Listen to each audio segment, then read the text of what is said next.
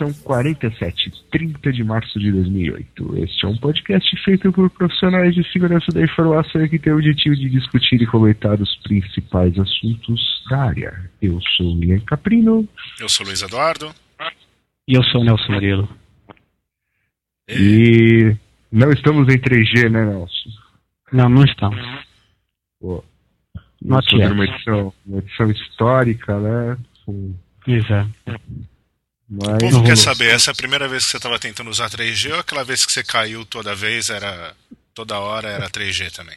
Não, não, essa é a primeira vez. Ah, tá. Foi a primeira vez. ah, Tá, aquela era linha de escada mesmo. Era anime. Uma coisa obsoleta. É, uhum. ultrapassado. Então tá. Certo. Bom, na edição de hoje vamos comentar sobre alguns eventos. Temos aí algumas notícias diversas aí, como sempre. Né? Aí vamos falar, vamos tocar a música antes e depois vamos falar somente da Cansec West, que é o nosso é, Enviado especial. enviado especial, né? Luiz Correspondente Eduardo. internacional. Isso. É, exa isso, correspondente internacional, exatamente. É, eu tenho que falar com aquela televisão pequenininha, né? Com, com um Isso, delay maior do que já tem. É, aquele sonzinho de telefone, né? Diretamente aqui de Vancouver. É assim mesmo. Exatamente. Ainda tem esse Então. negócio de delay, quando assim, o Jornal Nacional Tem, e tem, tal. tem, tem sim. Tem. Esse aqui a Direto. tecnologia tinha melhorado. É. Ah, não tem jeito, né? O planeta é o mesmo, né? É, mas e a tecnologia não evolui? Evolui, mas por enquanto a gente ainda tá usando uma tecnologia obsoleta. Pra fazer isso. É, sei lá, era trauma, eu lembro. Ainda existe aquele.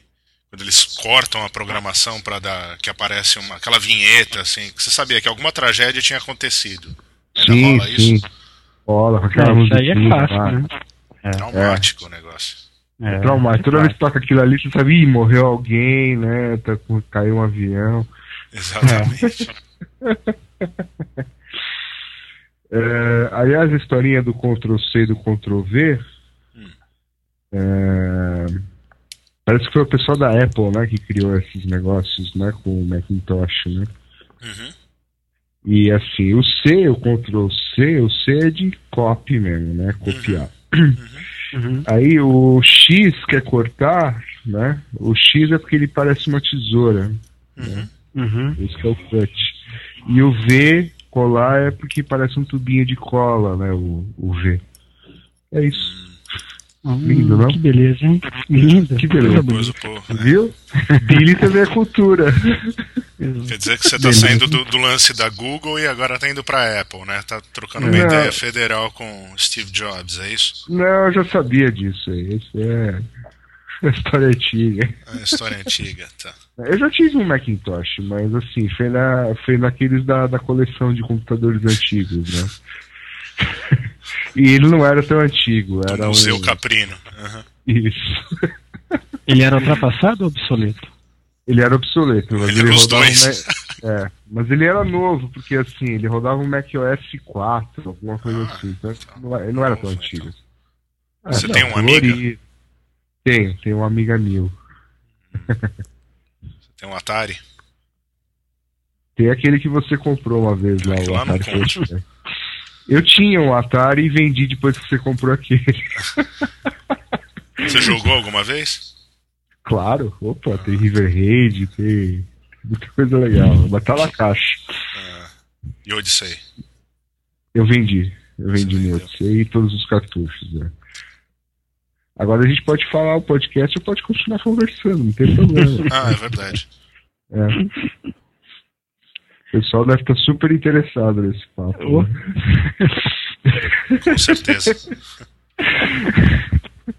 Bom, então os eventos, né? Hacker Space Fest é, na França, 16 a 22 de junho de 2008. E tem um Call for Papers em inglês ou francês. Uhum. Oui. só, né? Oui. É, é novo? Onde vai ser, hein? Sabe onde vai ser? Na França? Que lugar? Champagne. Hum, Não, é sério, onde vai ser esse troço? Ninguém não fala, né? Ah, Eu realmente place. não sei. É... Barra Tempo e Barra Lab, é umas coisas meio estranhas É, aqui no então. site. É, exatamente. Não dá pra entender bem o que é isso. Né? É, Tem aqui um, um Muito link bem. pro MySpace. é. Tem um negócio aqui do Não tá Google claro. Docs. É, não sei, É. cara. Tô... Vamos descobrir. Depois a gente. Isso tá, tá demorando pra alguém criar uma conferência falsa, né? Uhum. Como Mas Call for Papers, não sei o que e tal, daí não acontece. Apesar que essa aqui tá meio. Tudo aqui Pois tá é, to É, be meio announced. essa aqui. Waiting for CFP deadline. É. Meio estranho, né? Mas tudo bem. Tá. Next, Vamos, vamos vai. dar um crédito. Próxima. A gente coloca o link Próximo. lá. É. É. Turcon, Turcon Seattle, essa é de verdade, né? Turcon É, Seattle. existe. Essa é de verdade, aquela que é só para quem é convidado, mas a razão que tá no podcast é porque se você. Você pode mandar um. Bom, Call for, call for. Papers é até amanhã. Então, Ah, esse podcast amanhã. vai no ar amanhã. Você tem um dia É. pra Pra- mandar o. é, até ontem, na verdade, porque né, demorou pra editar. Não, geralmente eu faço o negócio direito, rapaz. Não, Não, eu reclama, sei, eu sei, mas assim, provavelmente você tá escutando isso agora, já é 1 de abril, e o Call for Papers era até ontem, então. É. É verdade. É verdade. Bom, de 1º qualquer abril, forma, é, o evento é dia 18, né? De abril. O evento é dia 18 e 19. É isso? Eu Acho que é isso. É isso. 18 a mesmo. 20. 18 a 20 de abril. 18 é só festa. Isso. É. Beleza. Tá aqui na, no site. Ah, Mas é enfim, é só para convidados. E você foi convidado? Sim. Ó, Então teremos, Teremos, teremos notícias de lá. Teremos notícias de Teremos notícias. fresquinhas da Turcon Seattle. Isso. Ah, beleza. Faça Apesar chuva que do ano sol. passado, é uma coisa interessante também do evento. O ano passado foi tudo convidado, só, e não sei o quê. Só que não pagava. Esse ano paga pra ir, entendeu? Acho que fazer um negócio de graça não, não deu mais certo. Hum. É, E isso além disso, eles vão levantar fundos para o Tour Camp, que acho que vai ter em 2009. Uhum. Tourcon Camp, ou Tour Camp, sei lá. Legal. E a semana que vem tem o RSA, né? Então acho que tem gente do Brasil vindo pra cá. Também. Tá. É, para os nossos ouvintes que nunca ouviram esse podcast, quando o Luiz fala vindo para cá, é porque ele não está no Brasil. Então, ele está nos Estados Unidos, mais precisamente em aonde mesmo? São Francisco? São José. São José. Se São Francisco já era uma cidade com a fama de, né, é, colorida, etc., imagina São José. É colorida de outras cores. É uma, uma cidade multicultural. Ah, ótimo. No centro do Mudou Silicon de nome agora. Mudou de Tá nome. bom, agora. então. agora é multicultural. Muito bem. É. Bom, é, e esse negócio aqui, pH neutral. É a conferência do FX. Ah, interessante, hein? Também, o, aí- é bom, na verdade essa aí é só entrar lá no site, preencher o formulário e falar eu quero ir. E ele tem que aprovar, aprovar se você vai ou não, entendeu? Ah, é? Panelinha total o negócio, o cara se É. Ou você pode também mandar um paper e daí com certeza você vai ser aceito. Sim, se o FEP, for aprovado, né? Claro. Muito bem. Sim. É agora em maio, Mas né? eu- 23, 24 e 25. Em maio é numa ilha perto de Berlim. Ok. Muito legal. Eu vi Legal. o site lá, as fotos são interessantes, o lugar parece ser legal mesmo, né? É. Bem legal. Tá. Muito de, de evento assim agora, né? Evento fechado, só para convidados, né? Uhum. É, Interessante isso. bacana. Ah, que mais? Portugal. Uhum. Segurançadigital.org. Uhum. Exatamente, um evento até 31 de maio. Né? Uhum. Quando que é essa conferência? É, É uma boa só pergunta. Eu, eu estou clicando 7 e 8 de novembro em Lisboa. Lisboa. Uhum. Lisboa. E o Call for Papers é até. ah, 31 do 5. 31 do 5. Para você usar, você vai pagar de 30 a 100 euros. O que mais que diz aqui? Informações de viagem e tal. Ah, legal, hein? É, pois é. É, o legal é que. O legal é que é em português, né? O cara não precisa nem falar em, outro, falar em inglês e tal. Né? Interessante. Para expandir aí os horizontes sem precisar. português de Portugal. Só isso. Português. É, não, não precisa falar um pouco devagar, o pessoal entende, né? Hum, ó, e vai ter brasileiro aqui, ó. Tá falando aqui, ó. Confirmada a presença dos brasileiros Alex, Márcio, Luiz e Henrique. Do Legal. Code Breakers. Code Legal. Breakers é o pessoal de São Paulo, né? É, Se eu não me é. engano. Uhum. Sim, eles até fazem Que um fizeram- evento. aí. É, exatamente, exatamente. É. Legal, Uhum, interessante. muito bem. Ah, tá, ok. Deixa eu ver a pauta. Ah, sim. Tem mais Shark Fest. Shark Fest. Para. É a primeira. É o primeiro evento anual Shark Fest para o pessoal que usa o Shark. Exato. usuários e desenvolvedores. Aliás, é 31 de março, ou seja, ontem ou hoje, não sei que dia que está saindo esse podcast, até 2 de abril. É, então. Não dá tempo E aí, ó, dá pra você ir, ô, Luiz, é Los Altos Rios. É, É aqui perto, perto. É. Aqui é tudo Defina, perto. defina perto. Perto, uns 20 minutos de carro. Sem Ué, é perto mesmo. É, Ah, então, é, é... é. é- é- Você usa o. Você usa o. O. O Airshark? o- É, o iShark. Claro, rapaz. Então, pronto, você já tem um É, bom se não motivo fosse pra ir. 600 né? dólares pra, pra ir lá ver o. É, até que vale a pena aí, mas é, É, meio caro. Set- 700 dólares, cara. É, 700. É. Mas é, tem, vai ter o cara que escreveu o Wireshark, vai ter sessão de desenvolvedores. Seria Uhum. interessante para ver o que que, o que que eles vão falar nisso aí. Pra Tem uma parte que já vai, tá né, aqui em wireless, isso daí seria interessante de ver.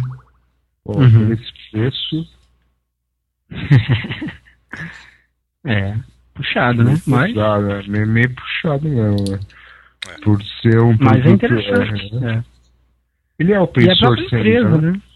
É É a própria source. empresa que vai desenvolver, É, né? que desenvolve o produto que está fazendo a- o evento, né? Uhum. Cage, Cage, Cage, como é que fala isso daí? Case, sei lá. Cage, é, é uma coisa por aí. É. Legal. Bom, para quem não sabe, essa ferramenta é a antiga Ethereal, né? Ethereal. Ethereal. sei lá como é que o pessoal gosta de falar, alguma coisa por aí. É a antiga ferramenta que virou, depois de um tempo, virou Wireshark, né? Isso. Teve um rolo com o nome aí, eu acho. Não, foi. É isso? Foi o pessoal. Acho que um dos, desenvolvedores pulou Aí? fora e levou o nome com ele. Alguma coisa assim. Um lance de divórcio. GPL. Olha, o Nelson Murilo caiu. Pois é. Tá demorando. Vamos lá, vai começar agora a novela. Vamos ligar pro Nelson Murilo. E aí? Voltei. Ah, muito Voltou. bom. Não pode falar mal É. de. Mas É. você usa o Wireshark Não. ou você usa TCP dump? Uso, uso, não, uso o TCP dump, preferencialmente, Ah, tá mas eventualmente eu uso Shark também. Tem que usar um negócio de macho, né? PCP dentro é pra macho. L-Shark é é coisa de frutinha Costume, você, né? Interface gráfica, né? Sou um cara, sou um cara de fashion, né? Eu uso coisas obsoletas e ultrapassadas. É. Ah, é, né? O TCP, porra. Aliás, você não precisa nem de TCP, né? É só olhar pro cabo, já dá pra ver o traço. Põe a mão no cabo, né? É, já sente.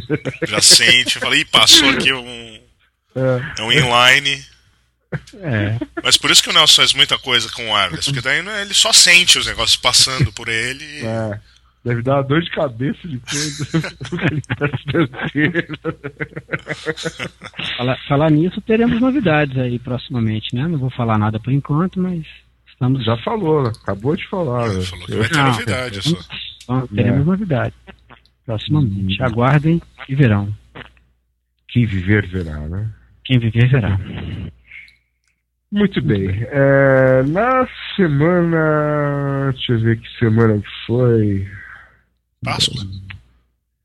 A semana da Páscoa, é isso? Sei lá. Bom, uma ou duas semanas atrás teve um, um supermercado americano aí que teve um grande vazamento de informações de cartões, etc. É, parece que num ranking aí já estaria tipo na terceira, no terceiro maior vazamento, né? O primeiro foi lá da, da TJX, né? Depois Card System, e esse daqui parece que já estava em terceiro lugar, coisa de 4 milhões e poucos de cartões que vazaram, né? Que beleza. E é, interessante aqui no, no Attrition, né?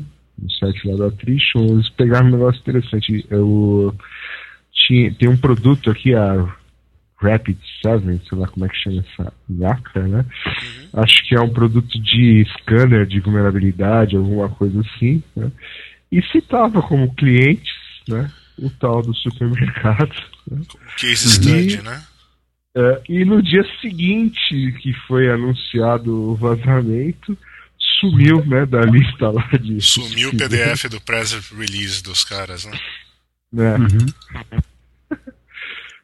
É, e até tem um, um update aqui de 1 de março, né? Isso aqui foi acho que no, no 19 de março. Depois dessa história aqui, que até saiu na imprensa e tal, é, parece que eles colocaram de volta. Né? Mas dando uma olhadinha no link aí, o cara fez uma, uma brincadeirinha aí, ficou, ficou bem divertido. É, é bem interessante. O que, que você acha que isso quer dizer? Por que, que você acha que eles tiraram o negócio de lá? Eles perderam a. a- como é que chama? Reputação, né? Credibilidade? Credibilidade. Isso. É, Hum. é aquela coisa, né? O, É um eles negócio meio anunciavam natural, que, né? Mas também é um negócio É. meio. É você subestimar a inteligência do, das pessoas, né? É. É. Eu, se fosse Subestimar o cliente, cash- eu ficaria muito pé da vida, cara. Subestimar o cache do Google, né? Também. É. Ah, sim. Mas O- assim, o problema, o problema é que assim, o, o anúncio né, do produto deles falava assim que assegurar que a sua rede está a salvo de hackers né, e Uhum. escaneia o seu, seu site web, seu banco de dados por vulnerabilidades que os hackers podem usar para capturar informações de cartões de crédito né, sem que Uhum. você saiba. Quer dizer, ele vendia isso aí. Exatamente o né, que aconteceu. né? Exatamente o que aconteceu. né? É, Então o cara ficou na, né, ficou na roça, né? triste. Mas aconteceu um problema semelhante essa semana aí também com o pessoal da Symantec, né? Não Foi sei. exatamente a mesma coisa. Alguns sites que eles protegiam lá com o produto deles foi, foram atacados e aí também acabou pessoal arranhando um pouco a credibilidade do, do selinho que eles colocam no site lá, né? O hacker safe uma- lá? É, exatamente. É, é, é McAfee. É Ma- não é assim, mas Ou então é McAfee. McAfee, isso, isso. É. Exatamente, é. confundi os, os nomes. McAfee, é. Mas a, foi exatamente o que aconteceu aí. Essa semana foi, alguns sites foram invadidos e aí o pessoal também começou a questionar um pouco a, a validade do negócio. Mas isso aí é uma coisa comum, né? Quer dizer, não dá para dizer que o cara não fez o trabalho dele. Né? Não, não. É, Inclusive, é você tinha, avaliar. É, eu tinha lido no, no, no, blog, acho que foi no blog do Augusto, uh, ele tinha achado aí um, um, estudo que falava que os melhores scanners pegam acho que 10 ou 20% uhum. uh, de vulnerabilidades, assim, né? Quer dizer, Uhum. É, o scan de vulnerabilidade é muito. Ah, sim. É, só tiro grosso, né? Claro. É, não, é. Quem, faz, quem faz pentest sabe disso, né? Quer dizer, usar. É. Tem gente que faz pentest com scan de vulnerabilidade, isso não é pentest, né? Qual a é. diferença do cara fazer isso e o próprio administrador da rede fazer isso, né? O cara tem que ter mais, tem que saber mais coisa, né? O, o scan de vulnerabilidade é só para pegar o grosso mesmo, né? Não dá para você é. confiar só nele. Tem que fazer testes mais, alguns testes manuais, alguns testes é, é, fazendo combinações de, de, de, coisas, né? Diferente do que o de testes automáticos podem fazer. Claro, isso aí é, é o normal, né? Pentest é muito mais do que passar um scanner de vulnerabilidade. Você acha que scanner de vulnerabilidade é uma tecnologia obsoleta? Não, não acho não. Eu acho que ela é bastante útil para fazer um tirar o grosso, né? Assim, para fazer uma uma análise preliminar, digamos assim, para você saber que pontos que você deve investigar com mais detalhes. Mas o problema é que tem gente que acha que isso é o final, né? Quando na verdade isso é o começo de um teste, de um, de um é. né? Esse é. é que é o problema. É só uma parte do negócio, né? É o começo do negócio, a introdução, né, é, né, digamos assim. É, o, o problema é que o cara acha que se ele passa um scanner e o scanner não acha nada, que ele não tem nenhum problema, né? Que tá tudo certo ali. Esse é o problema. É aquela falsa sensação de segurança. Né? É, eu vejo muita gente falando, algumas pessoas falando também que às vezes o scanner automático mais atrapalha do que ajuda, né? Porque às vezes ele gera tanto falso positivo de, de problema, e quando você vai olhar mesmo, o cara se enganou por, um, por uma assinatura, por um detalhe da, da, específico daquele site, ou por uma coisa que ele achou que. um arquivo que tinha um nome que ele achou que era um produto e não tem nada a ver com o produto. Então, e às o cara vezes, começa a ignorar todo tipo de alerta que pode existir, né? É, não, não eu digo assim, para quem faz pentest, né? Ah, Às vezes o scanner pode atrapalhar em vez de ajudar, porque ele gera tanto falso positivo, pode gerar, né? Tanto falso positivo que o cara começa a é, ir por um caminho que não vai dar em lugar nenhum. Então ele, é, ele mais atrapalha do que ajuda. Mas aí é uma questão de escolher corretamente, de repente usar mais de um, fazer uma verificação, né, bater o que que está mais uh, atualizado. Um as ferramentas que, que quer, né? É, pois é. Exatamente. Cada um tem sua preferência, eu acho. É. Uhum. E algumas são melhores que as outras mesmo, né? Não dá para você dizer que todo scan de vulnerabilidade é equivalente. Né? Alguns claro. são melhores, outros são piores, alguns são específicos para algumas coisas, outros são mais genéricos, enfim. Depende do que você quer, do que você quer fazer. Né? Isso aí. Bom, beleza? Luiz? Beleza. beleza. O que você acha do caso é, desse problema, né? Quando você é um vendedor de um produto e o seu cliente é atacado, né? Isso fica meio difícil de lidar. muito almoço Bala, né? cara, né? Acho que abala um pouco, sempre abala, né? Se você vende um produto, seu produto é desacreditado de alguma maneira, sempre abala, né? Não, uhum. E mesmo a credibilidade com os outros clientes também, né? É, os outros é. clientes que viram que o cara tirou o nome da empresa do site deles e tal, sei é. lá, é meio.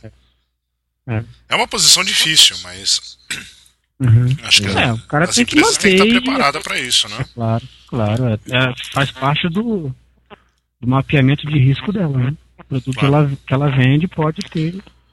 Não, e não só isso, né? Tem uma um procedimento de resposta a incidente, né? Uhum. De acordo com, com o negócio. Afinal, é uma empresa é, de segurança. É. Talvez explicar o que aconteceu exatamente fosse um bom, um bom começo, né? Mostra é, um esclarecimento é melhor do que sumir com o é. negócio e... É, pois é. e achar É, que ninguém sim. vai achar no archive.org ou alguma coisa assim. É. Acho que. Exatamente. É, acho que aí facilita mesmo. É, ficou pior, né? Se tivesse deixado Uhum. lá. né? É. Bom, vamos lá. Continuando na sequência das notícias engraçadas da, da semana, né? É, olha só.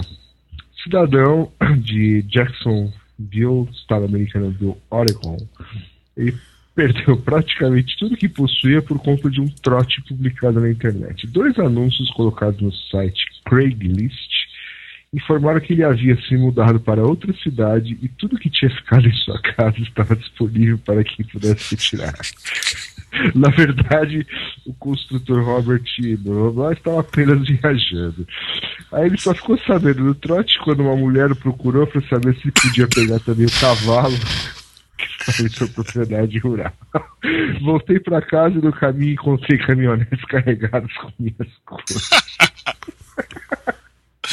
Eu disse que era o dono de tudo aquilo, mas as pessoas se negaram a devolver. Mostraram o anúncio impresso e disseram que tinha o direito de pegar o que estava naquela casa, etc. Aí disse que ele chegou em casa, tinha 30 pessoas virando armários e tirando móveis. Caramba. As pessoas acreditaram no anúncio e não acreditaram nele, né? É, o final da história aqui, é, ele chamou a polícia e tal, e a polícia anunciou que quem devolver as coisas não vai ser indiciado em crime algum, né? Que o verdadeiro criminoso é quem publicou os anúncios. Mas sinistro isso, hein? Muito sinistro. É, Mas tem muita fraude nesse negócio do Craigslist. É um negócio impressionante. é. Mas Não, aí, mas mas aí ah, como é que o cara consegue publicar um negócio desse? Se é- não precisa se identificar, não tem nada, assim, é só ir lá e mandar bala no anúncio? Assim, Só ir lá e mandar bala. Mais ou menos É por. É, mesmo? pô, é, como em qualquer lugar, né? Por exemplo. Uhum. Na eBay, é tudo a mesma coisa, né? Se você É. pensar. é, mesmo, É, o mesmo cara paga e. Não, o cara nem Mesmo paga. jornais. Essa é a diferença. O cara, É. Craigslist o cara não mesmo, paga. mesmo pagando, mesmo pagando, por exemplo, jornais aqui, você pode pôr um anúncio é, só pagar, né? Você não precisa dar muitos dados pessoais, você faz por telefone, né? É. Interessante é que o pessoal acreditou no anúncio, né? O cara fala, não, é minha casa, minhas coisas, não tô doando nada pra ninguém. E o pessoal, não, o anúncio tá aqui no anúncio. Vou pegar É. porque tá aqui no anúncio.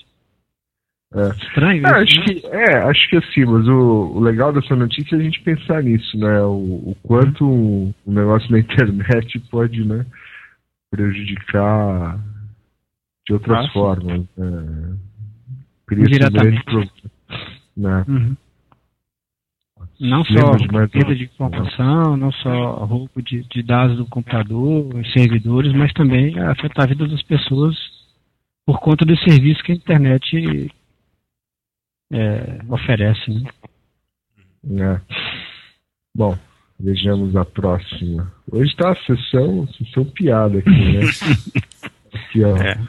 Sony oficialmente pede desculpas pela vulnerabilidade do PlayStation 3 e invasão aqui da rede e tal. Parece que tem alguns worms né, na rede lá do, do PlayStation. Né? Isso, É. não, pra mim, não é surpresa alguma, né? Pra mim, na verdade, isso daí é. Bom, já em jogos, nos outros jogos, né? Como teve aquele negócio do World of Warcraft, Aham. que teve a apresentação da CCC, que o cara explicou como é que foi a contaminação do, dos vir, de um vírus dentro do, do jogo e tal. Pra mim Uhum. não tava demorando pra pintar alguma coisa pública no negócio da ou que seja da Sony, do PlayStation, do Xbox ou qualquer Uhum. tipo de rede de, de videogame online. É, é verdade. né? É... é, no caso aqui, né, que eles descobriram um jeito de acessar as contas, mudar as senhas e então usar o crédito, né, porque eventualmente nessas coisas você acumula algum tipo de crédito para comprar jogo, né, comprar os produtos que, que vende lá, né. É, Aqui o problema diz de que- tudo isso é que o. Bom, não deve ter sido feito pelo videogame, né? Deve ter, claro, por um computador conectado. na rede. Uhum. Mas até aí. Interessante que está vulnerável. Aqui está dizendo que um patch fechando essa vulnerabilidade será lançada em breve. Até então, Até então, brinque com o seu Wii, não brinque com, com o PS3. verifique se a sua, sua sua conta não foi mudada, né? Se você conhece a sua, continua conhecendo a sua senha, que é a sugestão que o cara dá aqui, né? É, bom, o ideal, ah, por enquanto, acho que deve- ah, o- a única coisa possível é desconectar da rede, né? Deixar offline, né? deixar o- você jogar sem ser em rede, né? É, mas tem É, jogo que acho que não faz muito sentido se não for em rede. Não, é verdade, jogar os jogos que não. Você não precisa de. de jogar em rede, né? Uhum. Não, tudo bem, é, é uma solução, né? Mas É. é, cada vez mais, né? Todos os, os três videogames dessa nova geração, digamos assim, né? é, Uhum. Se conectam na internet e você tem, né? Por exemplo, essa PSN, que é a PlayStation Network, né? E a Microsoft tem uma que chama Live, né? É, tem milhões de pessoas conectadas, assim, é, os videogames hoje são feitos para estarem conectados o tempo todo na internet, né? Eles trocam É. muita informação, tudo, né? E quer dizer, é, é um problema novo, né? Antes você, né, só tinha computadores, agora você vai começar, daqui a pouco vai aparecer, né, antivírus, né? É, Uhum. F-Security for PlayStation 3, né? Daqui a pouco alguém vai inventar um firewall pessoal, é. É. Não demora, Velhos- né? pra- Velhas soluções para novos é, problemas, novas, novas mídias. novas mídias. é. Exatamente. É, mas não muda E- muita coisa, né? É. O interessante é saber se eles têm uma. Se eles estão preparados para isso, né? Deve estar, porque eles têm outros produtos. É. é, Microsoft bom, a gente sabe que tem. e deve ser a mesma equipe do MSRC que cuida do, de tudo relacionado à segurança para a Microsoft. Agora a Sony deve ter o lance deles também, que além de fazer rootkit para colocar em CD de música, né? Deve É, fazer é. alguma coisa para proteger. Mas eles terceirizam o rootkit agora. mas o. É, bom, não dá para chutar, mas assim, certamente a Microsoft né, tá, tá mais descolada nisso, né? Eles são alvo né, de, de todo tipo de ataque há anos, né? Então, Sim. imagino que eles já tenham né, pensado um pouco nisso quando criaram né, a rede lá do. Até porque a rede do, do Xbox ela é, é mais madura, né? ela existe há mais tempo do que essa aqui do PlayStation. Uhum. Acho que eles estão um pouco mais espertos com isso. Tomara, né? pra mim, pessoalmente, tomara. Eu não tenho PlayStation. Você já comprou o Guitar Hero pro Wii ou não? Não, não, não. Ainda não. Mas dá vontade, é muito legal esse Hero. É, vamos lá. Cadê? A última notícia, essa aqui é para o Nelson se divertir. É, o pessoal dos Estados Unidos está fazendo um outsourcing é, de alguns produtos que compõem o passaporte né, eletrônico deles. Uhum. Então, eles estão comprando coisas na Tailândia, é, Na China, China, com certeza. né, etc. E o pessoal do governo americano está um pouco preocupado, né, de você mandar fazer, sei lá, um componente eletrônico RFID, não sei, do passaporte americano, né, num país estrangeiro, né. É. Então vamos para o probleminha de segurança nacional, né. Nelson Murilo, você acha que isso pode ser um problema? Ah, é, deixa eu pensar. É, sim. Com certeza, né? Cara, como é que fa deixam fazer isso? Eu não, eu não entendo. Pois é. Juro que eu não entendo. Não é falta de tecnologia para fazer, né? Não é, é cap- Não, não é nem questão de tecnologia, é questão de burrice. É alguém, é alguém querendo economizar dinheiro, né, sem consultar o pessoal né, de risco, né. Sim. Pois é, mas será que isso.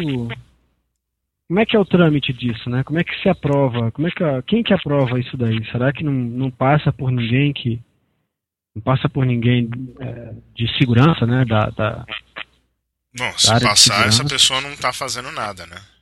Pois é. é. E realmente isso aí é um risco grave, né? É um risco conceitual. Pode não acontecer nada, mas não, é realmente é o tipo de coisa que não dá para você deixar fora do país, é. de jeito nenhum. É. Mas é, eu estava tava lendo outro dia uma, uma, uma, um artigo falando que a terceirização é inevitável, né? As pessoas, as, as empresas estão cada vez mais focadas e então eles estão terceirizando o que não é não é fim, tudo que é meio e por aí vai. E de uma maneira isso está é, afetando países também, pelo que a gente está não, sim, acho que a gente até já falou disso, isso não é novidade. Já falou né? disso, é. Agora, é, pois é, mas aí é, aí é que, que vem chegar história, num ponto né, de um negócio assim, né? É, até então. tem aqui um comentário daquele cara que fez a, que já fez várias apresentações de RFID, o o alemão lá, o Lucas Grunwald. Ah, o Lucas, aham. Uhum. E que ele já, parece que um tempo atrás ele já falou que não só os passaportes dos Estados Unidos, mas também da Europa, tem problema desde não só esse negócio do RFID, mas de outras partes também, né, de como de onde são realmente feitos e uhum. que pode ser interceptado, que alguém pode roubar um em branco e fazer o que quiser uhum. e por aí vai precisa nem fazer é. um falso, pega um em branco. É, o, o, eu acho que é interessante a gente é, ver essa coisa de, de contrato com, com terceiros, né? As empresas estão fazendo isso e, e, e, esse pessoal fala assim, ah, é só fazer um contrato e re responsabilizar os caras por, por um problema, mas aí até que ponto que, que, que isso impacta, né? Quer dizer, tudo bem. É do risco, você, né? É, você põe os caras na justiça, os caras vão responder, é, enfim. Não, mas é no questão... caso da China, que os caras devem estar, tá, uhum. com certeza, pode se esconder atrás do, do governo. Isso aí não, não resolve nada. então, pode processar é. ele quiser. É, no caso da China ainda é um pouco pior porque tem um governo por trás, né? Sim. Mas mesmo quando não tem, mesmo quando é contrato com, com empresas do mesmo, do mesmo, é, do mesmo ramo, do mesmo país, é, você terceirizar é uma coisa meio complicada, né? Porque você não está diretamente ligado àquela, àquela pessoa, não sabe é, quais são as, as motivações que ela tem. Então, é sempre uma coisa muito delicada, né? Quer dizer, uma, o cara pode fazer isso por anos e não ser descoberto, né? Sim. Então, na hora que você processa a pessoa, o negócio já está lá atrás, há muito tempo Aí, o cara já é, tá ocorrendo. Ferrado, né? Dentro, é, a, dentro de casa, a, meleca já aconteceu, né? Já aconteceu. A é. casa já caiu e aí agora uhum. você vai resolver juridicamente. A questão é se né, é. você, você é. tinha fôlego, digamos assim, para aguentar uma meleca dessa, né? É. É, é, eu, eu, é bem, eu vejo muita gente defendendo é, indiscriminadamente a, a terceirização de segurança nas empresas, né? Não, a sua empresa não faz segurança, então você tem que passar para alguém que faça. Mas assim, sei lá, será que é isso mesmo, né? Será que, é, que isso é uma tendência irreversível e será que é, isso não adiciona um risco ao processo aí desnecessário? Né? Então, não sei. Extrapolando um pouco esse negócio de governo para a empresa, talvez o pessoal pudesse rever isso daí, né?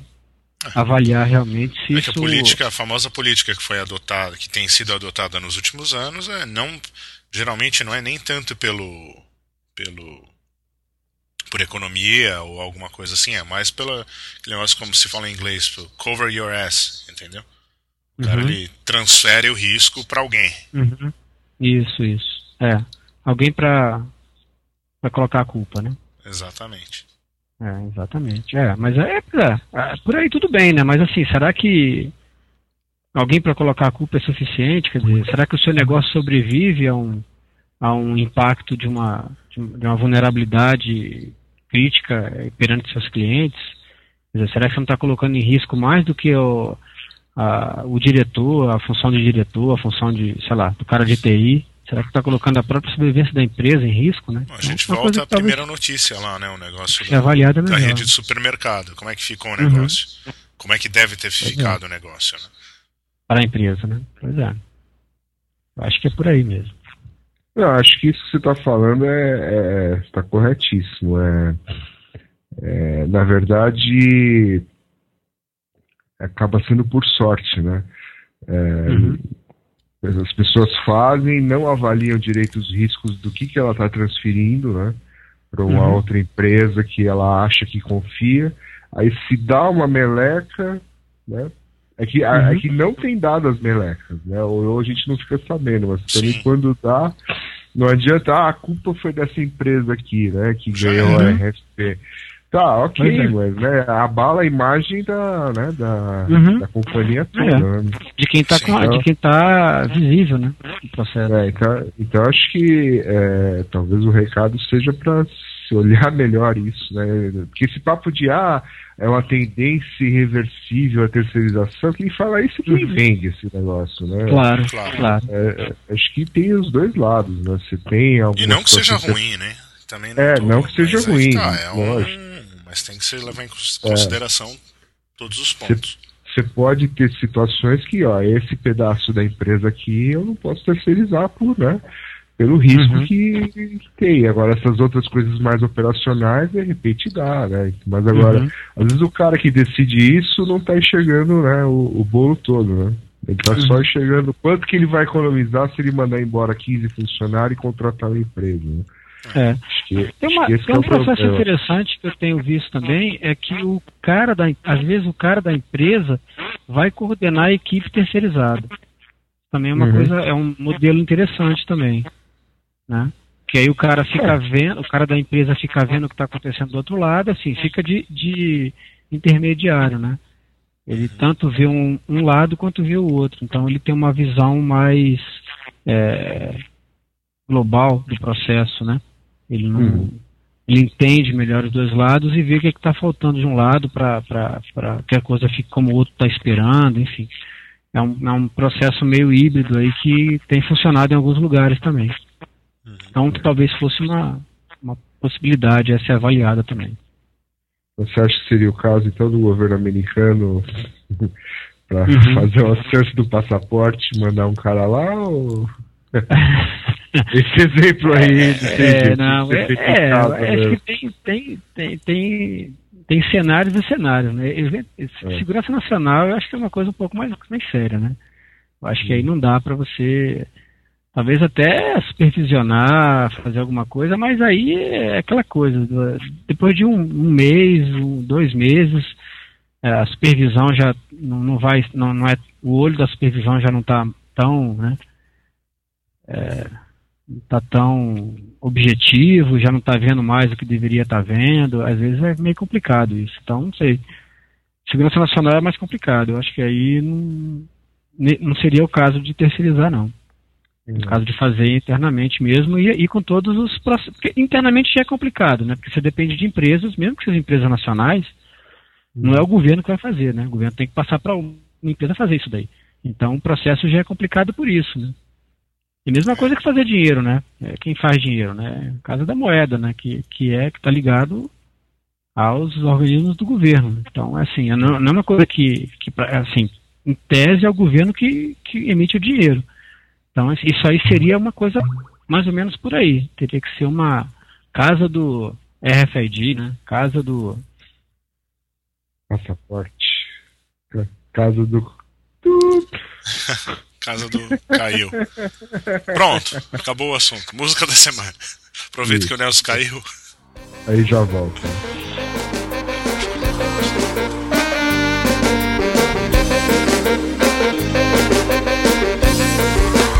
E esse é o som da companhia.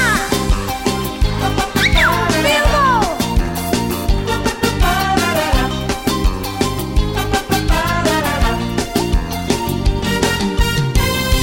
Tudo começou quando eu te adicionei. Na madrugada, no meu computador, logo me apaixonei.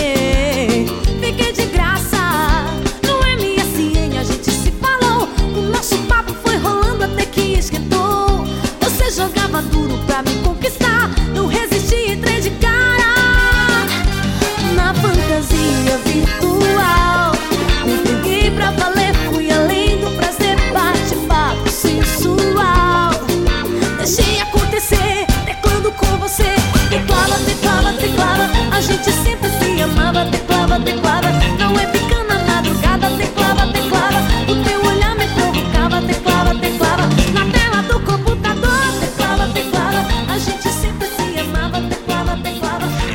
Vender uma música. Não, vocês não vão acreditar, vocês vão achar que eu escuto essas coisas, mas eu não escuto isso. Mas a história é exatamente o que eu vou falar, tá? Eu não inventei isso, não. É, esse CD apareceu aqui em casa. ah, tá bom. Não, juro, é um CD promocional. Foi a minha esposa, ela trabalha com. O Nelson caiu, mas dane-se. Ela trabalha com, com informática, acho que ela ganhou isso de algum cliente, sei lá. Alguém que não gosta dela. Cliente ou de fornecedor? É, sei lá, e tava, tava ali pra, pra ser jogado fora, né? Porque assim, vou jogar fora esse negócio. Aí fui dar uma olhada, né? Ele não tem nem caixinha, aqueles de envelopinho de papel fui dar uma olhada no nome das músicas pra ver se tinha alguma interessante, já pensando, né, pra achar a música da, da semana. E, e, tinha essa que chama No MSN, né? Que é essa pérola aí, né? Não precisa nem comentar nada mais. Sensacional, gostei da música. Muito bem. Muito boa. Precisamos muito achar mais, né? É. Bom, e vamos agora falar com o nosso enviado especial para Vancouver, o senhor Luiz Eduardo, que está no Skype conosco. Diretamente de Vancouver, estamos aqui no meio da neve. Não. Vancouver já era, não estou mais em Vancouver. Mas estava. Uma cidade legal, viu? Quem tiver oportunidade um dia de. Se estiver aqui para o Canadá, Vancouver, classe A. É. E a West? Kansas West foi interessante. Foi a primeira vez que eu fui para essa conferência. Foi. Digamos que é uma conferência um pouco diferente porque é uma mistura de tipo Black Hat com com bagunça, entendeu? Uh, tinha muita gente lá que estava não satisfeita com a organização do evento, porque é meio assim na zona, entendeu? É, apesar de você pagar 2 mil dólares para ir no negócio, é. Mas o que acontecia? Oi? Que tipo de zona? O que que... Atraso em palestra, são os caras da organização que cuidam do som entendeu? Parece a gente, entendeu? Não tem uhum. Não, a gente até tinha que cuidava do som, né? Tinha um DJ lá, eu esqueci. Não, mas uhum. assim, é uma conferência de grande, relativamente de grande porte, devia ter umas 500, 600 pessoas. E, tipo, dois speakers no, falando, dando palestra e o microfone de um funciona, o do outro não funciona. Daqui a pouco dá uma microfonia que acorda todo mundo que tá dormindo. Por aí vai. Mas no geral. Mas o balanço o... é uma, que é uma boa conferência. Mas quem foi nas anteriores? Era a mesma coisa? Foi Vamos, a mesma coisa? Imagino que sim. Hum. Ninguém comentou. Não, ninguém acho que não, o cara não regride, né? Eu acho que o cara não começa a contratar áudio e vídeo e não sei o que, daí cancela. Eu acho que. Uhum. Mas assim, no geral funciona. Mas coisas básicas de organização, assim, umas falhas entre aspas, normais, mas por ser oitava vez que acho que estão fazendo, ou sexta vez que estão fazendo, são meio. Que nem você ganha uma jaqueta, uma ideia legal. Você ganha um, um casaco ao invés de camiseta, porque é frio e tal, não sei o que. É, tipo, tamanho GG acabou rápido, entendeu? digamos que o pessoal de informática, ainda mais na, na América do Norte, eles não são pequenos, né? Então tinha muita gente que não estava feliz com isso. Uhum. Modelo baby look para todo mundo. Exatamente. Tá Modelo salsichão. e as palestras? E as palestras, vamos lá, né? Vamos tá a agenda. Procurando aí. a cola, hein? Tá procurando a cola. Não, eu tenho cola é. mesmo, eu anotei. Foi uma das poucas das últimas conferências que eu fui, é uma das únicas que eu sentei lá e fiquei com a bunda sentada lá das 8 da manhã até as 6 da tarde. Sem ter que trabalhar, sem ter que fazer nada. Só prestando atenção. Então eu anotei muita coisa mesmo. Mas cadê então, a agenda? Do conte para os ouvintes deste podcast. Tipo assim, não é que eu vou para a conferência e vou para o Walmart, entendeu? Isso aí não, não é comigo. Conta logo o que você viu. Deixa eu ver aqui. Ah, eu vi um negócio que se chama Japadog. Japadog é o melhor hot dog que eu já comi na América do Norte. É sério. Uhum. Uh, vamos tá. lá. Uh, já reclamei da, do da, chegar lá e organização. cadastro. Vamos lá, VMware. Uma das piores palestras que eu já vi na minha vida. Foi propaganda da VMware. Ah, isso é. saiu até na imprensa, né? Que eles falaram alguma coisa do tipo. Ah, saiu? Eu não tinha visto. É, eu vi na imprensa que, assim, nessa palestra o cara falou que, que o produto deles era. não dava para invadir, né? Ah, não, desculpa, é o contrário. Inquebrável. Tô, inquebrável. Tô besteira. Primeira apresentação foi de um, de um chinês comentando de alguns problemas do VMware, inclusive um problema que ele reportou, que foi um zero day aí há uns um, acho que um mês, dois meses atrás, que eles já arrumaram. E essa uhum. foi uma palestra boa. O cara ele falou de. Escreveu o problema e. Deixa eu ir na cola aqui para ver se eu acho mais coisas. Chinês? Chinês. Sambing, o nome do cara. Uh... De lá? Da China? Chinês da China, isso.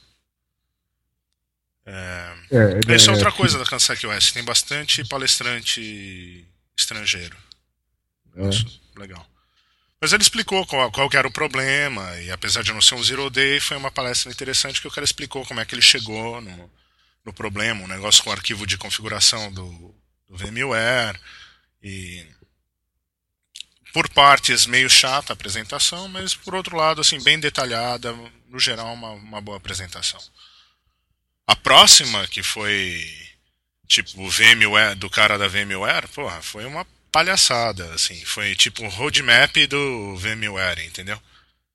uhum. O título da, da palestra é Virtually Secure, ou seja, não fala nada do, do que seria. E, uhum. Mas, assim, na teoria, a visão do futuro, o que, que, o que, que vai acontecer com virtualização, já que to, todo mundo está tá esperando todo mundo está se baseando muito em virtualização e tal. Você fala, ah, o cara vai falar de preocupações e tal. Não, ele falou de. Ele falava um negócio, ah, e o nome desse produto vai ser tal. E o nome desse produto vai ser tal. É, é, na verdade ele falou que assim, nós não vamos morrer, né? Porque é, estão preocupados com a Microsoft, né? Que vai ser nativo do, do Windows novo, né? Esse negócio de virtualização. É. Acho que é isso que ele tá preocupado. É, sim, mas aí tá. Geralmente você não. Se, se era para Assim, se a apresentação era para ser isso, e que na teoria foi, né? Coloca um uhum. cara de marketing, pelo menos. Já que vai fazer palhaçada, faz palhaçada direito. Coloca um cara de marketing lá para falar e não um nerd, entendeu? Não um cara da, uhum. do grupo de pesquisa deles, ou seja lá o que for. Uhum. Então, isso aí eu achei meio, meio estranho. E eu não sabia que tinha saído na mídia, não. Isso aí é. Então pegou bem mal. Eu pensei que era uma opinião minha, só que o negócio tinha sido ruim, não. Então, me sinto um pouco melhor com isso. às vezes acho que eu sou muito ranzinza, né? Esse é o problema. Ah, tudo ah. bem, continua assim. A gente gosta de você mesmo assim. Ah, obrigado, obrigado. Eu gosto dos meus amigos. é, a outra foi cross-site scripting de um cara da Google, deixa eu lembrar. Ah, o que, que ele falou de interessante aqui? Contou um pouquinho o que, que era cross-site scripting, que não tem nada a ver, né? Mas ele estava. Ah, lembrei. Tá, foi mais de falar de cross-site scripting. Ah, cross-site scripting, mas em, em Flash, no Adobe Flash. Então ele uhum, é não só contando do. Sim, todo mundo fala, ah, Flash é vulnerável, dá para fazer cross-site scripting e tal mas o foco assim da, da apresentação e é uma, foi uma visão interessante é falando que o problema está nas ferramentas de você gerar código Flash, entendeu? Ou de gerar arquivos SWF. Uhum. Que ele trabalhando na Google tem que ver muito, tem que fazer pesquisa disso e tal, e que quando ele entra em contato com, com as empresas que escrevem as ferramentas de, de gerar os, os arquivos Flash, eles falam que o problema é do programador. Cai mais ou menos naquilo que a gente tava, comentou há umas edições atrás. O fabricante uhum. do, da ferramenta que, de desenvolvimento fala: ah, o programador tem que saber o que ele está fazendo. A gente dá, dá a opção para ele. E daí você vai confiar no programador, sim ou não.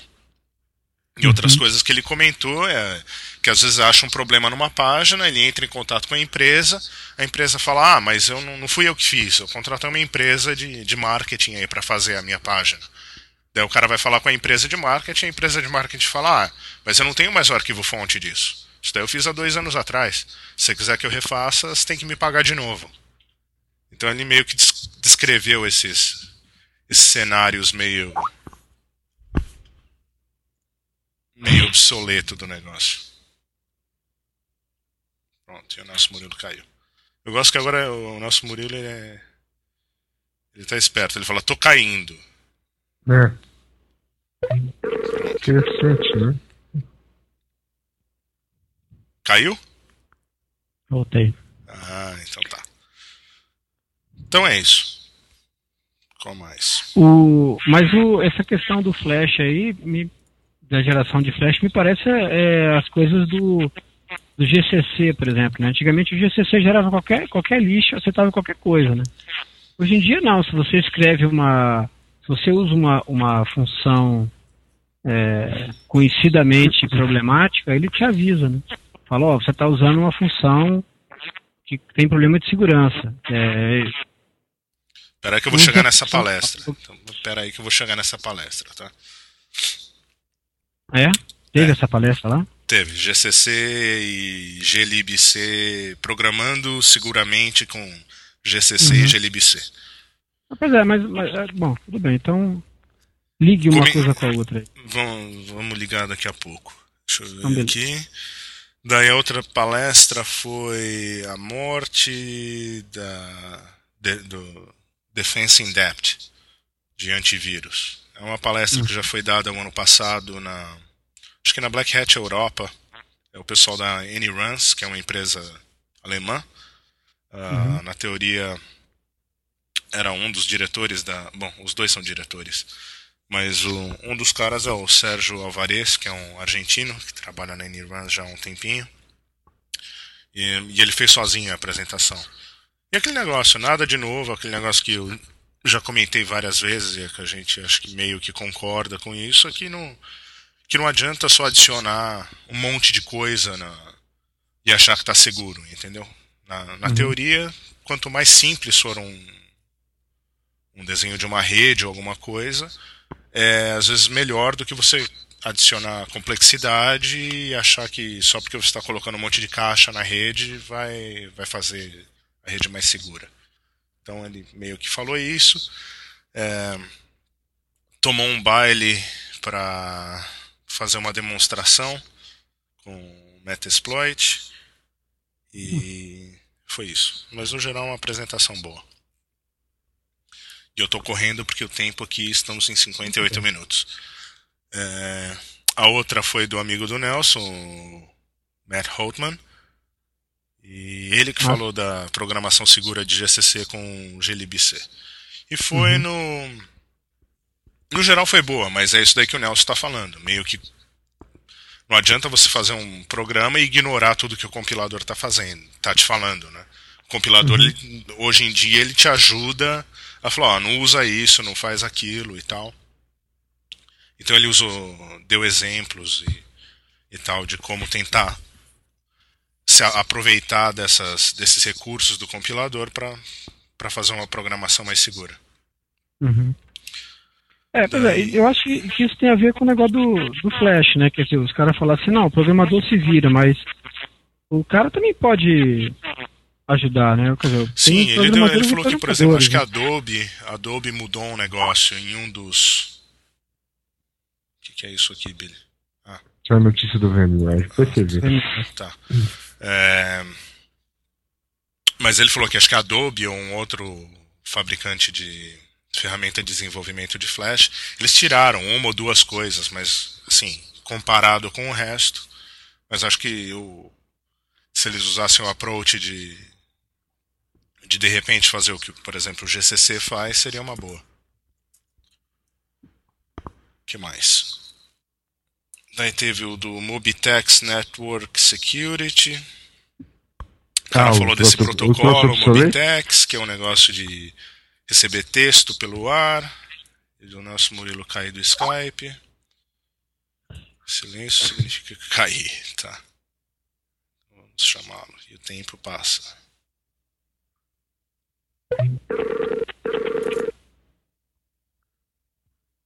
Voltou? Voltei. Ah, tá. Então, agora aquele lá do Mobitex, aquele protocolo obsoleto, Obsoleto, segundo ultrapassado. o Nelson Murilo Albuquerque de Holanda, que é um... Não, o ponto aqui é que o cara fez uma apresentação de um negócio que ainda é usado, mas que já existe tecnologia mais nova e tal. Então por que que o cara vai fazer uma apresentação de um negócio que é meio ultra- ultrapassado? Mas é um protocolo que é usado para enviar textos sobre o através de wireless, Ah, meio no estilo de pager, mas não não é o protocolo usado por pagers. Então, na verdade, vou colocar algumas dessas desses links aqui que explica o protocolo. Ele explicou como é que funciona o protocolo, mas aquele velho negócio. Ah, que não tem criptografia nenhuma, que é um negócio que foi criado há vários anos atrás Uhum. e que é muito fácil de, de não fazer spoofing, mas de bom, de ver o, o que está passando, é só ter um rádio na, o na frequência, alter, nem alterar, mas fazer injeção de tráfego, porque não tem auten- nenhum tipo de autenticação, aqueles negócios de sempre. Uhum. Aquela palestra default para uma tecnologia mal? diferente. Só falando mal da tecnologia diferente? É, mais ou menos por aí. Ah, Ah, que é mais? fácil, né? A outra que foi interessante foi um meio que um workshop de forensics para analisar chamava code memory, né? Mas é quando você fecha, um, por exemplo, um laptop que ele está dormindo e todo mundo explicaram que todo mundo pensa que a que a partir do momento que você desliga tudo que está na RAM vai vai embora, mas na verdade explicaram que demora um tempo e que ferramentas para você fazer o dump da memória coisas que o Windows deixa na memória, então eles deram uns exemplos, que por exemplo o Windows, eles a senha do do PuTTY, do American Online, do AIM, né? Outlook, Internet Explorer, e que no Linux o TrueCrypt, GPG, sudo, SSH, passphrases do, do GPG, tudo isso daí fica na memória, que dá para fazer um dump da memória e achar tudo isso. Então, É, acho isso que aí não é foi nada o, o hype muito do mês, né? Esse novo. negócio de você Oi? pegar, congelar. Isso aí foi o que aconteceu no mês aí. Foi o maior. o maior barulho do mês aí foi isso daí. O cara, você congelar a memória e pegar o, as chaves criptográficas que ficam na memória. Sim, daí, é, estavam falando Passou até de como inteiro. congelar a memória e etc É. e tal. Aham. E- Nitrogênio líquido, essas coisas. Isso, e o cara tava falando que às vezes nem precisa do nitrogênio líquido, você pode pegar aquela, aquelas latas de ar comprimido, sabe, para Uhum. limpar, tirar pó das coisas, que isso aí ch- chega, pode, pode ajudar também. Muito bem. E fizeram tipo uma um workshop disso, deram umas ferramentas e você podia baixar um negócio de um de um site lá, etc e tal. Foi foi legal para para meio que educacional o negócio, foi foi bacana. Ou seja, não ponha só seu laptop em Hibernate. Mais ou menos por aí. É. O que mais? Daí teve do cara que escreveu Snort, do Marty Roche. Falou do Snort 3.0, que vai sair no, praticamente no ano que vem. Então contou que escreveram do, do zero o negócio, que não aproveitaram código nenhum, e por aí vai. Uhum. É, eu lembro disso. Eu, eu, eu, eu acompanhei desde essa época. O troço era um TCP dump no começo. Era Uhum. meio bem tosco. É, e até a versão de acompanhava, agora é, tá, é mais ou menos está usando ainda aquele negócio do começo. O Snort 3.0 vai ser totalmente diferente. Não vai usar mais libpcap? Oi? Não vai usar mais a libpcap? Aí eu não A sei, mas eu acho que não. Hum. É porque ele é todo baseado na libpcap, né? Ele Uhum. Sempre foi desde o começo e continua sendo. Tem gente que fala que ela é lenta, que precisava usar uma coisa mais específica, mas essa aí perde portabilidade. Né? Uhum. Vamos ver. O que mais? Leremos. Daí teve uma palestra dos caras da WebSense falando de Web Reputation. Ou seja, credibilidade de sites, credibilidade. Assim, que hoje a web roda praticamente com coisas de credibilidade, tanto e-mail quanto sites. Usou o exemplo do eBay, né, que o eBay geralmente todo mundo usa o eBay, o Mercado Livre, porque acredita no, no site e você compra de quem já tem uma certa reputação também. Você não vai, por exemplo, comprar um negócio de alguém que, que nunca fez nenhuma transação no negócio, por exemplo. Você, uhum. você pode até comprar, mas você vai confiar mais em alguém que já, já vendeu muito. E usou exemplos de que o, muita gente usa para umas técnicas que, que o pessoal usa para para tipo aumentar a reputação. Aumentar a reputação dentro do uhum. site. Que naquele lance de meio que fazer o cracking de, dos captchas, né?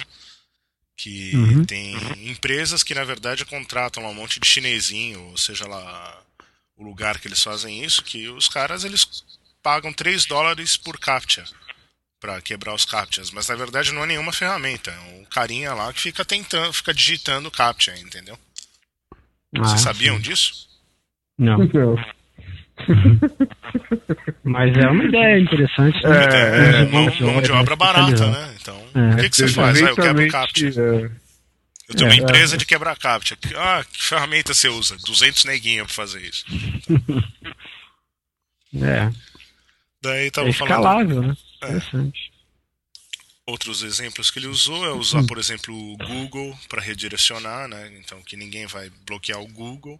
Então você usa o Google para fazer um redirecionamento. Não tinha um lance um tempo atrás de usar uhum. o site de traduções do Google, alguma é. coisa assim. Isso, isso. É. Funciona isso ainda, eu acho. Acho que não mudou, não. Uhum. O que mais? Minha cola acabou aqui? Acho que minha cola acabou. Vamos ver no site aqui. Ah, daí. E é interessante de ver da, da conferência, pelo menos o jeito que eles colocaram as palestras, uma, assim, existe uma sequência, entendeu? Por exemplo, o cara uhum. fez o do Snort 3.0, daí é que eu pulei as outras aqui. Essa daí foi a da, da WebSense, foi depois. Um, teve uma falando de correlação de, de dados de IDS. Uhum. O problema de ter palestras assim também é que todo mundo coloca aquela introdução, né? Ah, eu vou falar de IDS, então o que é IDS e tal. Uhum. Na terceira palestra de IDS você já quer dar um tiro na cabeça, né? Porque você não uhum. aguenta mais aquela, aquela parte. É. Mas eu não lembro dessa aqui direito. Eu acho que na verdade eu não anotei nada porque eu ignorei a palestra. Ótimo. um... Mas você ficou pros Lightning Talks. Light... Não. É, não? Não fiquei para os Lightning Talks. Certo. Mas eu assisti essa de achando bugs no Windows Media Software. Parecia ser bem interessante, mas na verdade ele usou só um exemplo do não do Media Player, de um outro negócio. Foi bem detalhada, assim, uma palestra muito bem feita, só que para mim chata, entendeu? Ele entrou uhum. muito em detalhe, ficou muito redundante de como que o Media Player, que não, não Windows Media Player, ele usou um outro Media Player pra, de exemplo, uhum. mas o, como que funciona o negócio, como é que o AVI é um input, o, o output, que tem a parte do vídeo, tem a parte do som. Uhum.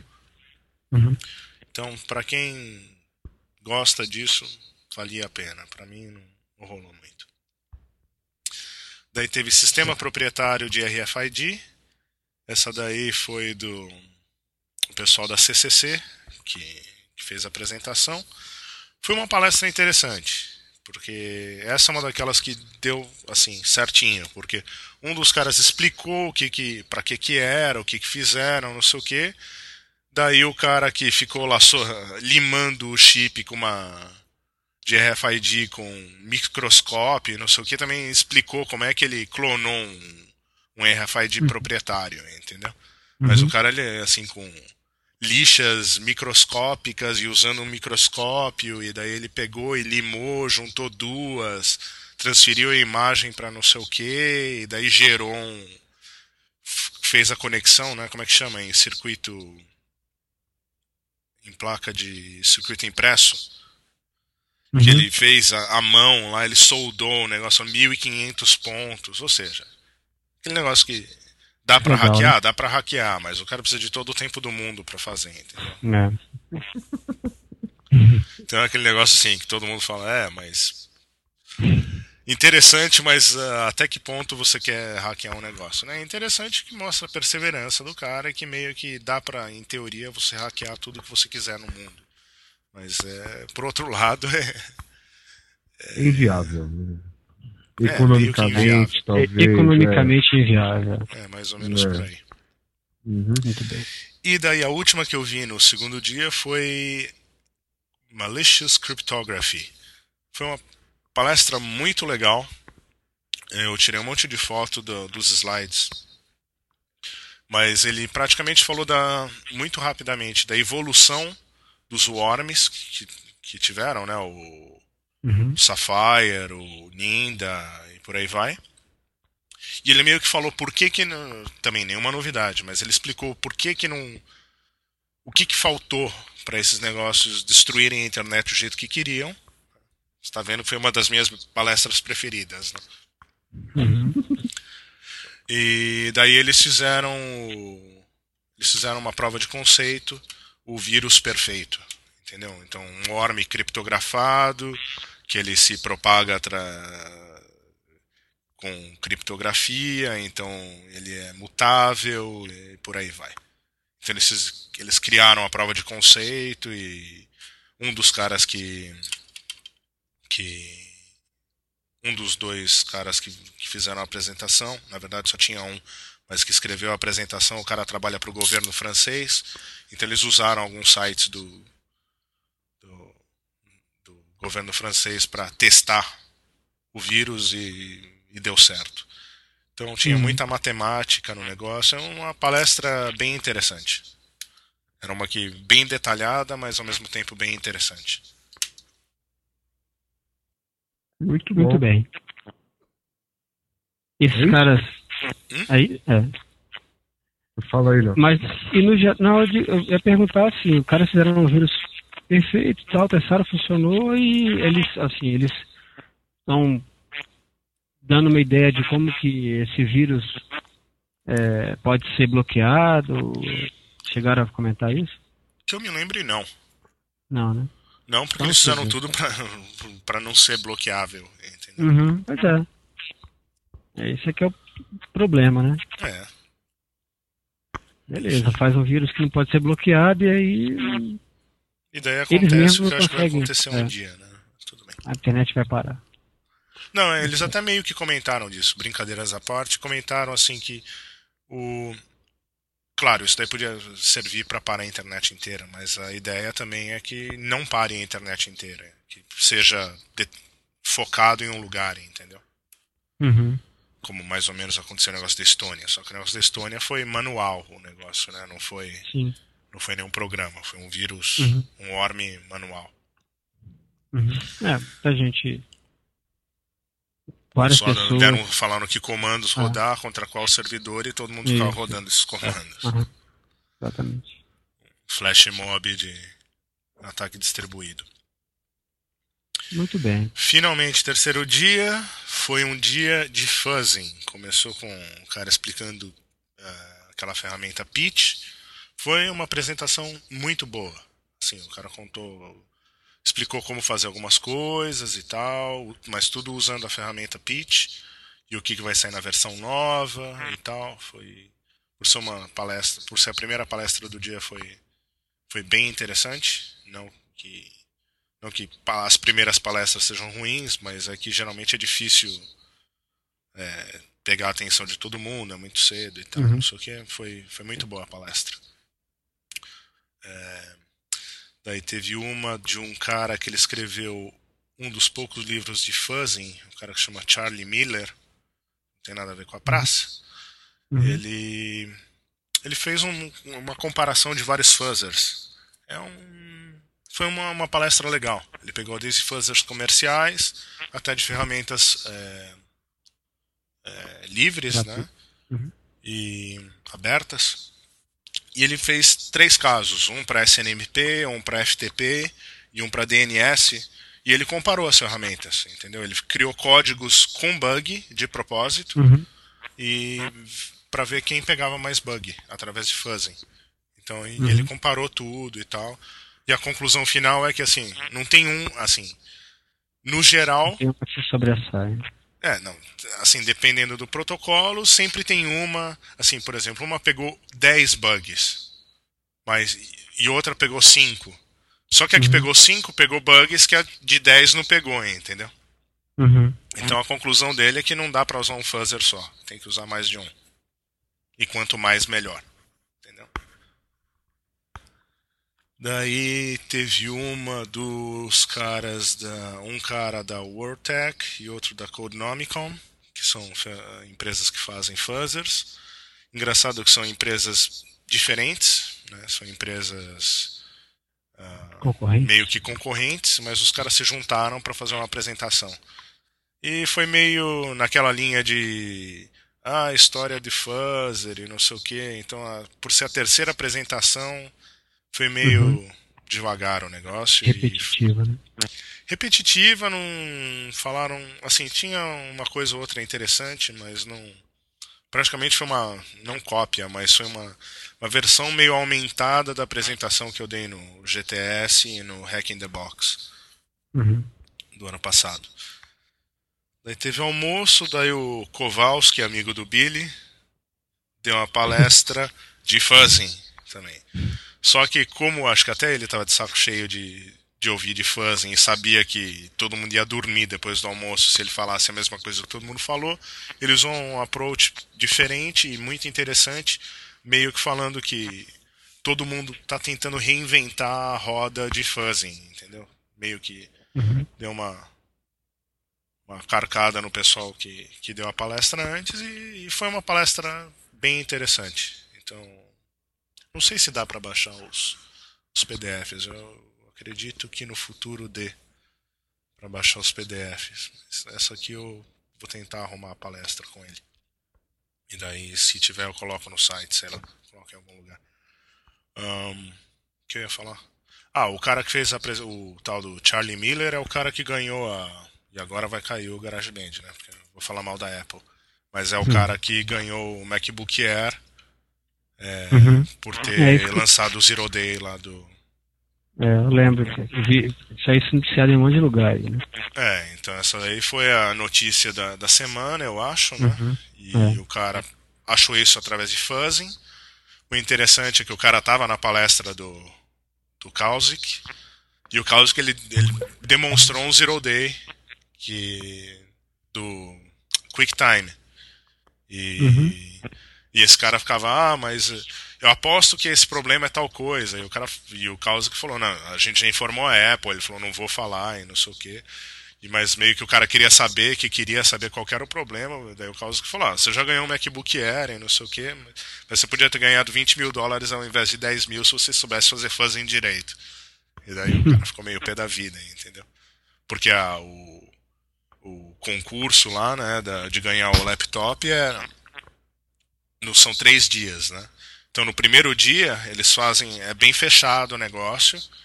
É, Uhum. Fechado no sentido, a máquina não pode conectar na internet, etc e tal. Uhum. Se você conseguir lançar um zero day no primeiro dia, você ganha 20 mil dólares e a máquina. No segundo dia, 10 mil dólares e a máquina. E o cara precisava conectar na internet, acho que precisava baixar um arquivo e tal. Só que ninguém sabe qual que é o problema, né? Porque o, esse concurso é, é organizado pelo ZDI, né? Pelo Zero Day Initiative. E parte da regra do negócio sai é se você é. lançar o Zero Day, eles, eles são donos do Zero Day, né? Então Uhum. ninguém tem detalhe nenhum. Até sair o patch, pelo menos. Claro, até sai o patch. Uhum. Mas é um É. negócio do Safari, se eu não me engano. Acho que a É, internet sim, tem, era do Safari mesmo. É. tem notícia melhor, mais notícia do que eu sei. E das outras palestras, Dan Griffin, eu não, não, esse cara ele não pôde aparecer lá. Esse Zack Filter eu vi. Ah, não achei interessante sair fora. O resto, na verdade, eu não vi. É, o resto eu não assisti. Eu fiquei do lado de fora conversando com. Pessoas. Batendo papo. Isso. Muito bem. Fazendo network. Isso, exatamente. Muito bem. Fui pro Walmart. Perfeito. E é isso. É isso aí. É isso então. Muito bem. Uma boa, uma, um bom evento, um pouco caro, um pouco desorganizado, com boas palestras, algumas repetitivas. Nos mesmos dias da Black Hat Europa, por sinal. Uhum. Beleza. É isso. É isso, senhores. Então, o Mike Reeve é. mandou um abraço para vocês. Opa. Isso aí. Okay, Billy está então... acordado ainda? Ah, tô, mas tô quase indo dormir. Que chega, né? Ó, vai entrar em contato, e-mail iss.com.br e depois de duas horas de podcast, né, a gente volta em breve. Bom, ou seja, o Billy não vai querer voltar tão em breve, mas voltamos. É, é voltaremos. Voltaremos. Voltaremos. Legal. Então é isso aí, senhores. Um abraço, até a próxima. Senhores, até a próxima. Boa noite. Boa noite.